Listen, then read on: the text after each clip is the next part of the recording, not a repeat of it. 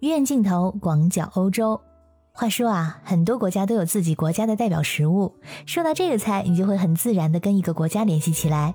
比如说到奶酪火锅，就想到瑞士；说到披萨，就想到意大利；说到冬阴功，就想起泰国；说到生鱼片，就想起日本。而说到炸鱼薯条呢，那就很自然的想到英国。最近，由于对俄罗斯的制裁，大大提升了鳕鱼的成本，所以现在英国炸鱼薯条店的老板们不得不去寻找鳕鱼的替代品。而对于已经习惯了在饮食中拥有鳕鱼这道菜的英国人，他们能接受这个改变吗？大家好，我是在欧洲的可可鱼，欢迎收听我的节目。英国的炸鱼薯条中所使用的鳕鱼，大概有一半来自于俄罗斯。在西方宣布制裁俄罗斯之前，鱼类的价格就已经飙升至历史新高。最近一箱鳕鱼的价格至少上涨了四十英镑。这炸鱼薯条的老板们表示。他们不得不去寻找别的便宜一些的鱼类来代替，要不然真的坚持不下去了。至今找到的替代品是罗非鱼，还有巴沙鱼等等。然而，他们现在所担心的是，在吃惯了传统的鳕鱼之后，顾客们能否适应新的鱼类的口感？和在饮食上追求新鲜感和多样性的中国人不同，欧洲的饮食相比之下更加的简单和传统。比如，我现在到维也纳市中心的百年餐厅去点一份维也纳炸肉排。它和当年茜茜公主餐桌上的并没有太大的区别，而炸鱼薯条在英国民众的心中有着不一样的地位。为什么他们如此青睐炸鱼薯条呢？这也要说到他们的宗教。鱼在基督教中有特殊的含义，是在斋戒的时候可以吃的一种肉类。因为鱼是一种低脂肪的冷血动物，能够很好的顺应忍耐、克制、自律、反思的需要，所以在公元十六世纪的时候。四旬斋和每周的周三、周五、周六都不能吃肉，必须吃鱼，否则要被罚款或者监禁。所以这吃鱼的传统流传至今。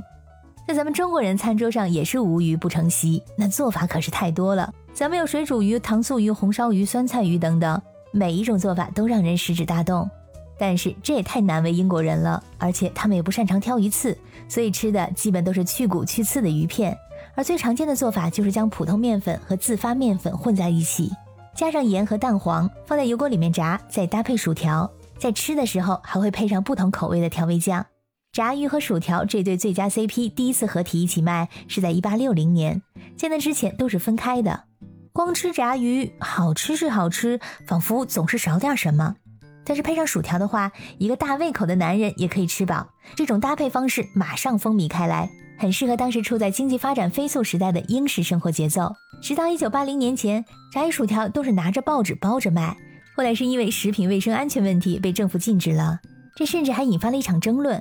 有人觉得这有油墨味儿的才算是正宗的，就跟咱们国内谈论重庆火锅是否可以使用老汤一样。在一战和二战的时候，英国所有的食物都是由政府限量配给的。然而这炸鱼薯条是只要你有钱就能够买到的。甚至在一九四四年六月六号，二战著名的诺曼底登陆日，英国士兵靠 fish 对 chips 作为互相确认身份的暗号。但是由于这个暗号实在是太简单了，所以很快就被破译了。讲了这么多，你应该也明白英国人对炸鱼薯条的执着了。而鳕鱼作为便宜、量大又好捞的代表，被光荣的选中作为炸鱼薯条中的代表鱼类。英国境内店里的炸鱼啊，有百分之八十以上是鳕鱼或者黑线鳕。这甚至还上了英国的法案，在英国的炸鱼薯条店，你不能笼统的起一个炸鱼薯条的名字来糊弄顾客，而必须要写清楚是哪种鱼，比如说是鳕鱼薯条或者巴沙鱼薯条这样。我有一次和一个在英国留学的小伙伴聊起来欧洲的小吃，他说英国的炸鱼薯条，我说维也纳的香肠摊，都是街头食物的代表，而且都带有特别浓郁的地方特色。他说他刚到英国的时候很不爱吃炸鱼薯条，感觉比中餐差了十万八千里。但是时间长了，发现，在英国这个漫长又冰冷的冬天里，这个简单的食物很容易给人带来满足感，尤其特别适合在冬夜风中的户外品尝。英国人很喜欢在海边的风中买炸鱼薯条吃，又烫又脆的炸鱼薯条，撒上盐醋，用小叉子叉着吃，跟韩国人在下雪的时候吃炸鸡喝啤酒有一比。我说这就跟维也纳的香肠摊一样。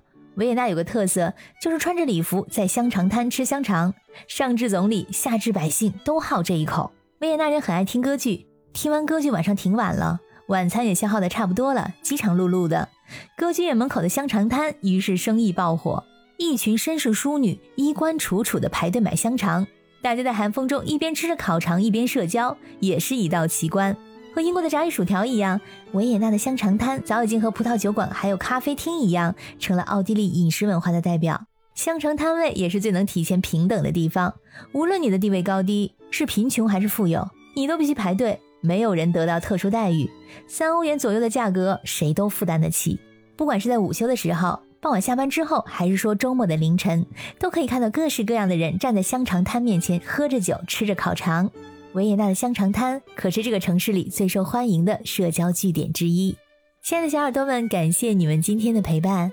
如果你们对炸鱼薯条或者香肠摊有什么想法和建议，欢迎你在留言区里给我留言，也欢迎你加入我的听友群跟我进行互动。我的听友群是爱笑的可可鱼拼音全拼。感谢你的收听，我们下次再见。